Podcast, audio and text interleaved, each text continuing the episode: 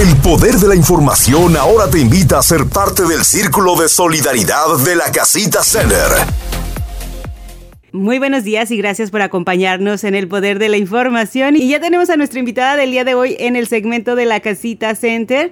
Nos acompaña Vicky Pais. Muy buenos días, Vicky. Gracias por estar con nosotros. Bienvenida una vez más. Buenos días, muy, muchas gracias por tenerme el día de hoy. Vicky, tenemos un tema muy interesante, como todos los temas que la casita nos trae, algo para abrirnos los ojos a la comunidad. Y este es un tema del que muchas personas de repente no tenemos el conocimiento, sabemos muy vagamente o eh, se le conoce de alguna forma diferente eh, en otros países, que sería por ejemplo, la trata de personas, pero tú nos vas a hablar de un enfoque un poco diferente. Eh, así que te dejo a ti para que nos vayas explicando eh, esto, qué es la trata de personas y cómo nuestra comunidad debe de estar alerta. Sí, muchas gracias. Este, sí, lo vamos a, ver como cuidado de, comunidad. Em, la verdad es que lo quería lo queríamos poner de, ese, de, ese, de esa forma porque muchos de nosotros los, migrantes eh, yo migré de, Guatemala y cuando venimos a este país pues eh, venimos de la frontera o cruzando la frontera sin conocer gente tal vez, eh, sin, sin saber a, qué venimos a, dar, ¿verdad? Muchos venimos con el pensamiento que vamos a, ganar en dólar, ¿verdad? Eh, y venimos mal, confusos, sin saber en quién podemos confiar. Entonces nos vemos en un lugar como muy vulnerables. Eh, y entonces este, no, no sabemos eh, si podemos confiar en, en esos amigos y, y, en esa posición muy vulnerable que nos vemos, a veces las personas se pueden, se pueden pasar, ¿verdad? Eh, como puede ser en, en, para los adultos en los trabajos, como para los jóvenes en las escuelas, los amigos, eh, como puede pasar el, el, cómo pueden ganar dinero fácil y tal vez no sea lo correcto y la persona ni siquiera sabe. Entonces, ¿verdad? Entonces, eh, quería, quería darle, eh, a veces, eh, nosotros sentimos que algo no está bien y quería darles el conocimiento a la gente de que hay que escuchar nuestra propia intuición. A veces nosotros tenemos ese reconocimiento de que algo no anda bien o que algo, alguien que está aquí y está viendo que algo está pasando, que reconoce que algo está pasando y que hay que decir algo, ¿no? En que hay que cuidar a nuestra propia comunidad, ¿verdad? Correcto. entonces, sí. Oh, disculpa. No, no, no, sigue adelante. Eh, entonces, a veces eh, hay que decir, pues, este, si reconocer, reconocer que una, que una persona si va en, en, un mal camino, por decir, una amiga se está formando con las personas, por decir, en la escuela que, que va por mal camino, que está ganando dinero, ve que uno va va con las cadenas o va con alguien que reconoces que no va por buen camino, va eh, decirle a, con quién puede confiar, ¿verdad? Con la consejera en la escuela, con las maestras en la escuela, o con, por ejemplo, con los papás, eh, o si los adultos igual, con quién, a quién les puede llamar. al 911. Entonces, muchas veces nosotros tenemos miedo por ser migrantes, eh, que no podemos llamar a la policía, ¿verdad? Ese temor de que a veces nosotros no tenemos documentos, eh, nosotros tenemos esos derechos de poder llamar a la policía y decir que, que estamos siendo victimizados o de que somos muy, que somos vulnerables eh, y que nos están tratando mal o que no nos están pagando tal vez en el trabajo adecuadamente o, o por X motivo o algo nos está pasando, ¿verdad?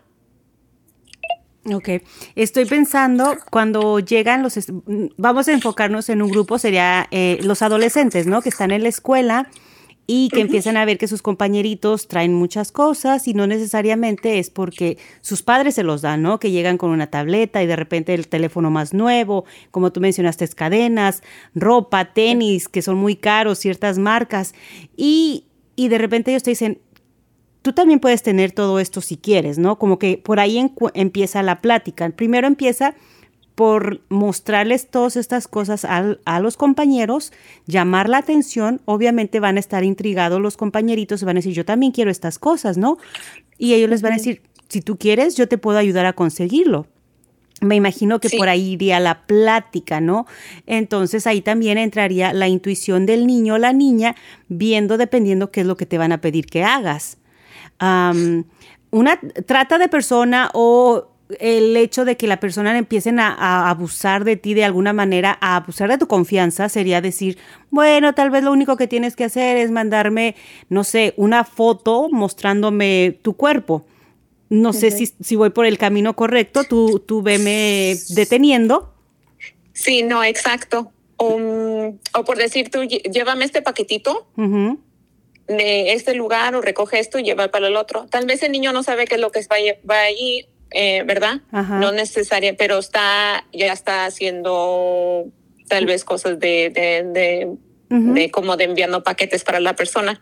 Y no sabe lo que hay dentro. Y no sabe lo que hay dentro del paquete. Entonces sería hacer preguntas también. Exacto. Entonces, regresando a ambos, porque una vez que hagas esto, me imagino que van a empezar a presionarlos, te van a sacar información que, que eh, de tu familia y después vienen los chantajes. Exacto. Ok. Exacto. Bueno, por ahí vamos. creo que, que, voy entendiendo todo esto de cómo es que funciona el encajar a los niños y meterlos a trabajar o hacer cosas que no deben de hacer y después cómo se salen, porque los niños les da un temor de que si estas personas los están este, presionando, más aparte diciendo, voy a avisarle, le voy a decir a tus papás o te voy a el blackmailing, ¿no? Como se le dice aquí. tú mencionaste ir con los consejeros, pero también sería hablar con los papás, ¿no? ¿Con, quién más, aparte de las escuelas? ¿Con, quién con los maestros, a una persona de confianza, un adulto de confianza. A veces eh, los niños también, a veces también tienen a un adulto, un maestro, tal vez que no sea, que fue del, del año previo, eh, que a lo mejor le tengan confianza. Em, en las escuelas o un, em, tal vez sea parte de un programa eh, después de escuela que le tenga confianza, que le pueda platicar. En la casita center también les podemos platicar, les podemos ayudar.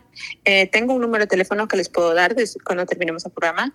Eh, y también pueden llamar al 911. Tengan o no tengan documentos, ellos pueden acudir a ayuda al 911 a la policía. Claro, esto sería con los adolescentes. Ahora, con una persona adulta, ¿cómo sería que empiecen a, a, tratar de amenazar o de comprometer a una persona para que haga cosas que esta persona no quiere, ya sea en el trabajo? ¿De qué manera los empiezan a envolver? ¿Has tenido tú ejemplos, obviamente sin mencionar nombres, de cómo estas personas los han ido envolviendo y extorsionando? Eh, pues sería similar normalmente eh, de involucrar a la familia, amenazar a, amenazar a la familia, em, o sería también como de, de, pues si no trabajas eh, X número de horas no te voy a pagar, o trabajan y les pagan después, pero les pagan menos, por igual, si no lo trabajas, le voy a llamar inmigración porque no tienes documentos. Ya, entonces eso sería igual, pero eso no, eso es ilegal, eso no lo pueden hacer. Y, sabemos que en nuestra comunidad muchos ah, enfrentan esto día con día y ellos por la necesidad de sacar adelante su familia, de salir adelante ellos mismos, se quedan en los trabajos o no dicen nada, no hablan con nadie porque piensan que no hay recursos y que nadie los va a ayudar y que eventualmente si hablan con la policía van a terminar siendo deportados o siendo ellos este, acusados por algo así. ¿Hay algún tipo de, de manera aparte de, digamos, de comprobar que esto está sucediendo? Como no entiendo la pregunta. Por ejemplo, si una persona viene a ti a la casita y, y porque me imagino que al, ellos hacer la denuncia al 911 me están extorsionando, van a necesitar pruebas. ¿Cómo se le puede ayudar a esta persona para que su caso proceda? Pues ahí en la casita nosotros tenemos eh, los abogados que proveen consulta. Eh, ellos necesitarían, eh, pues, lo con lo que le pagan, ¿verdad? Normalmente. De ahí, si ellos han apuntado sus horas, ellos necesitarían. Nosotros tenemos también a una persona que puede abogar por ellos, se llama una persona de boca eh, y ellos em, eh, empezarían a abogar por ellos también. Documentación exactamente sería que ellos pudieran eh, escribir su, su, información y todo lo que, lo que hace su, ha sucedido por escrito. Ok, entonces es muy importante que las personas, aparte de que tal vez están manteniendo un récord en el trabajo de cuando llegan y hacen clock in y clock out, que ellos también lo anoten, ¿no? Esa es la recomendación, básicamente. Tú ve, agárrate una hojita, una libreta y ve anotando, o hasta en el mismo teléfono muchas veces tienen la posibilidad de hacerlo, de anotar sus horas, cuáles fueron ya horas extras y demás, y cuánto fue lo que se les pagó. Siempre se les recomienda a las personas, ¿no? Guardar este, este tipo de documentos mínimo por un periodo de dos años. ¿De qué, ¿De qué otra manera están asesorando en la casita para, para, ah, para, estas personas. Este, últimamente hemos visto que han estado desapareciendo niñas en la ciudad. Sí, em, pues ah, estamos apoyando con salud mental. Hemos, eh, eh, sí, hemos visto que han eh, desaparecido varias niñas, entonces hemos tratado de apoyar a las niñas yendo a, una escuela, una de las escuelas locales donde hay bastantes inmigrantes, em, y tratando de, poder enseñarles, de ver las, las eh, los que se llaman red flags, las banderitas rojas. Banderitas rojas, ajá, exacto, banderitas rojas, para que ellas se den cuenta qué es lo que qué es lo que se pueden dar cuenta cuando les está sucediendo o qué es lo que puede pasar o cómo se pueden dar cuenta si algo les está sucediendo y qué son las cosas de que pueden suceder uh, si no sé si, si se dan cuenta o si se dan cuenta que le está sucediendo a una amiguita o, o a quién pueden llamar. ¿ya? Eh, entonces fuimos y, y hablamos con varias niñas que son de las de los lugares donde más este eh, son vulnerables. Entonces, prevención más que nada. Exactamente, la prevención. Yo siento que eh, cualquier persona, cuando alguien te dice, haz esto, pero no le digas a nadie, para mí sería una bandera roja. Exactamente. Eh, ¿Qué otro tipo de banderas rojas en la prevención son de las que han hablado con estas niñas? pues hemos hablado sobre eh, las cositas del, del, dinero es fácil. Cuando le, oh, tú puedes ganar dinero fácil, eso automáticamente, que alguien te mencione eso, sería una banderita roja. O, o, sí, ah, no, esto es, eh, es gratis. No, nada, nada, es gratis. Sí. No hay favores, ni regal, nada es regalado. Siempre van a regresar a cobrártelo. exacto. Y, y, que tener mucho cuidado con las personas. Uno, uno nunca sabe eh, de las personas y, su, y, su, y sus intenciones. Y reconocer que muchas de las cosas que nos dicen tal vez nuestras mamás o nuestros tutores, que nada lo que brilla es oro, todo lo que, o sea, lo que, o sea, lo que puede parecer como oro, tal vez no lo sea. Sí, sí, sí. No todo lo que brilla es oro. Eh, es, exacto. Sí, Ah, Vicky, otra cosa que de la que estaba yo pensando cuando estamos pensando eh, en las niñas y niños también, porque ahora estamos diciendo niñas, pero también recordemos que hay mucho em, abuso también hacia los varones, no solamente a las niñas, hay que estar pendientes. el dar mucha información tal vez a un desconocido, eh, sabemos que hay gente que es muy buena eh, sacándote de dónde eres, eh, dónde vives, eh, a qué horas trabajan tus papás, a qué hora estás tú solo o solo en la casa.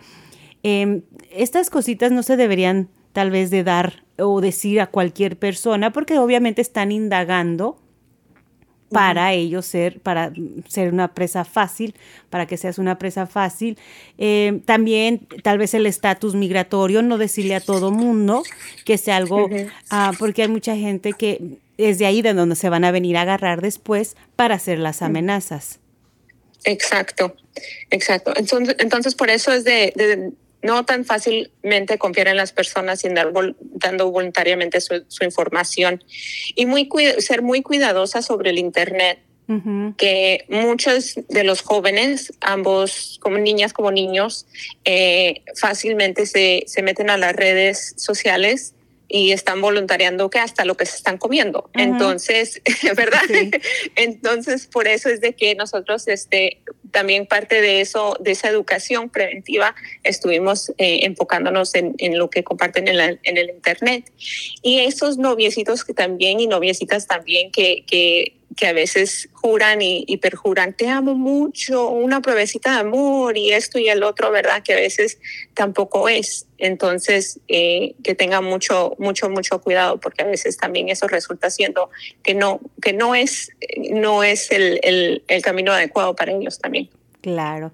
Eh, Vicky, creo que nos mencionaste que tienen un número donde las personas que nos están escuchando en este momento pueden llamar o pueden anotar para que tengan a la mano si es que creen que necesitan ayuda, están pasando por algo o hay alguien quien creen que puede beneficiarse de este número. ¿No lo podías dar? Sí, exacto. Entonces es el 888 373 7888. Ok. Y claro, pueden llamar al 911 o si necesitan ayuda adicionales, a recursos adicionales, a la casita pueden llamar al 502-322-4036. Excelente.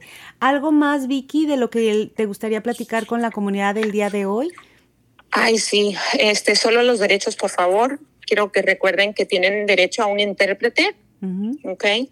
Tienen derecho a llamar a la policía, a vivir libres, tienen derecho a, de ser tratados y tratadas igual, con igualdad, con respeto y con dignidad.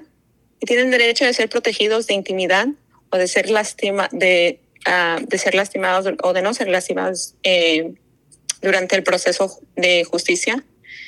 Y tienen el derecho de sentirse seguros y de que su dignidad y privacidad sean tomadas en cuenta. Como te lo había mencionado al inicio de, de, la, de, la, entrevista. Siempre vienen con información muy buena para nuestra comunidad. Espero que las personas que tal vez llegaron tarde, escucharon solamente parte de la entrevista, les recordamos, va a estar disponible después de que salgamos al aire, va a estar disponible. Ustedes compártanla, por favor.